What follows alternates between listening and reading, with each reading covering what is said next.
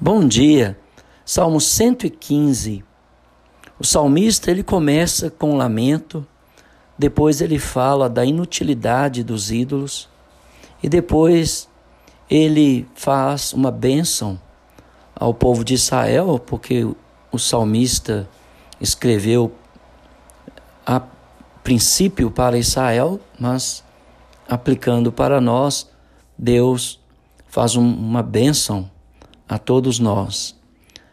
Então, olha o que diz o salmista: Não a nós, Senhor, não a nós, mas ao teu nome da glória, por amor da tua misericórdia e da tua fidelidade.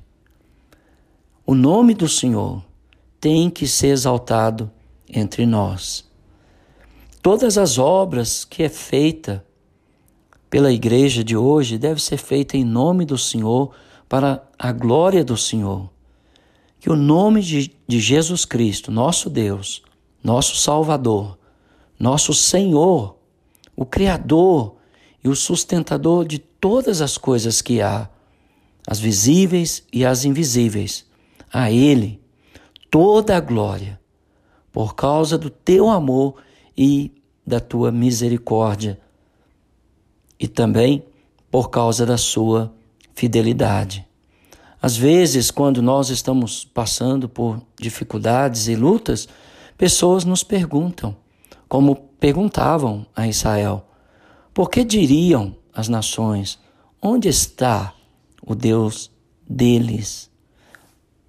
No céu está o nosso Deus e tudo faz como lhe agrada. Então, onde está o nosso Deus? No céu. E Ele faz todas as coisas conforme a tua vontade, para a glória dele e para o nosso bem.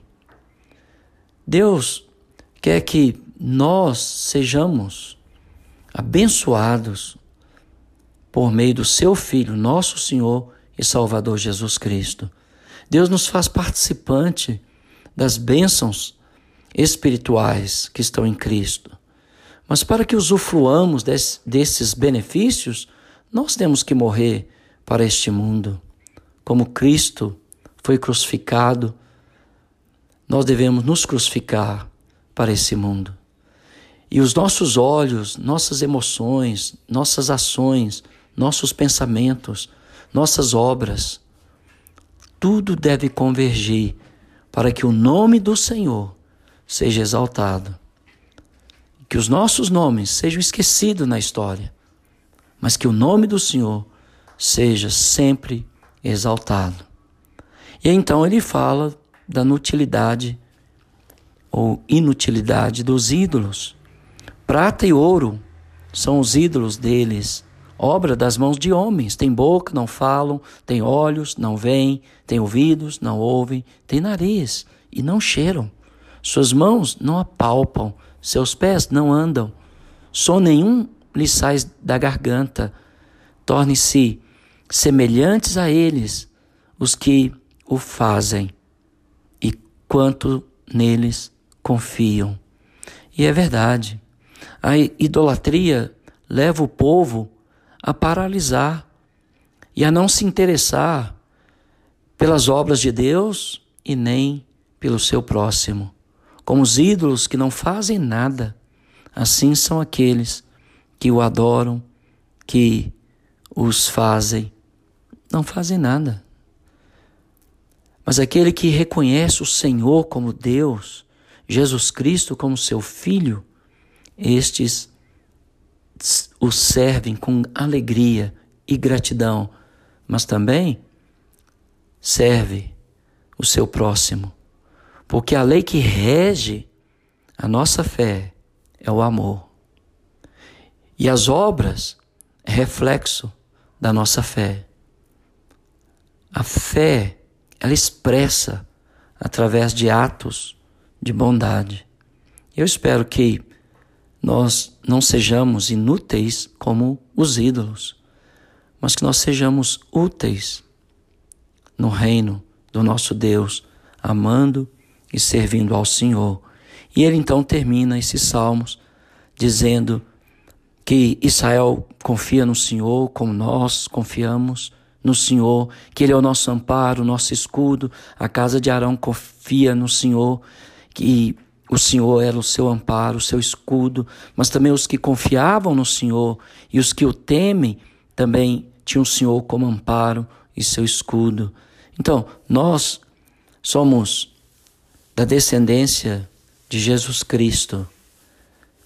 Somos sacerdotes e o nosso sumo sacerdote é Jesus Cristo. Então, que a bondade do Senhor esteja sobre nós, que somos sacerdotes de Cristo, como existimos para servir, para interceder a favor, para lutar a favor das pessoas, dos que nada têm, dos que nada podem, daqueles que não têm voz, daqueles que são rejeitados, marginalizados.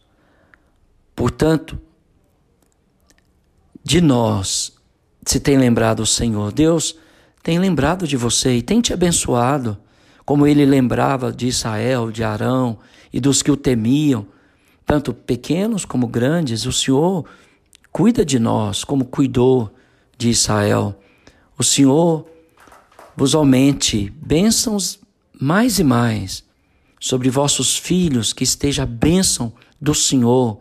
Seja bendito do Senhor os vossos filhos, vossas filhas, porque Ele fez os céus e a terra. Os céus são do Senhor, mas a terra Deus nos a deu.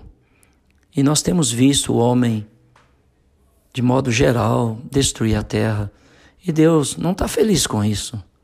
E Deus vai trazer a juízo os que destroem a terra. Ele não quer que a terra seja doente como ela é por causa da ganância e da exposição do ódio, da violência e da ganância dos homens. E ele fala que no mundo dos mortos, porque os judeus não entendiam como o mundo dos mortos funcionava e funciona, então ele diz que na morte não há quem louve o Senhor.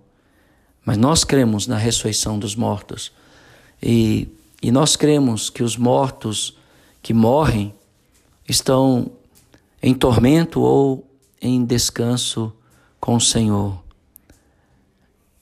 Eu espero que você não tenha que passar pela morte para lembrar que você tem uma missão para com a sua casa de compartilhar o amor de Deus. Lembra do rico que morreu lá em Lucas 16? Ele só lembrou dos seus familiares depois que ele estava no tormento eterno. E ele queria que Lázaro fosse à sua casa falar da realidade do sofrimento eterno e da bem-aventurança dos fiéis. Mas Abraão não permitiu, dizendo que eles tinham a lei, tinha Moisés. Hoje nós temos as Escrituras. Nós temos o Evangelho, nós temos as cartas dos apóstolos. Portanto, não deixe a morte chegar para você descobrir essa realidade. Entregue a sua vida ao Senhor Jesus Cristo. E se nós podemos te ajudar, entre em contato conosco e nós vamos uh, providenciar com a orientação que vem da palavra de Deus o seu novo nascimento em Jesus Cristo para que a bênção do Senhor também esteja sobre você e sobre a sua casa. Bendizemos ao Senhor desde agora e para sempre. Que Deus te abençoe.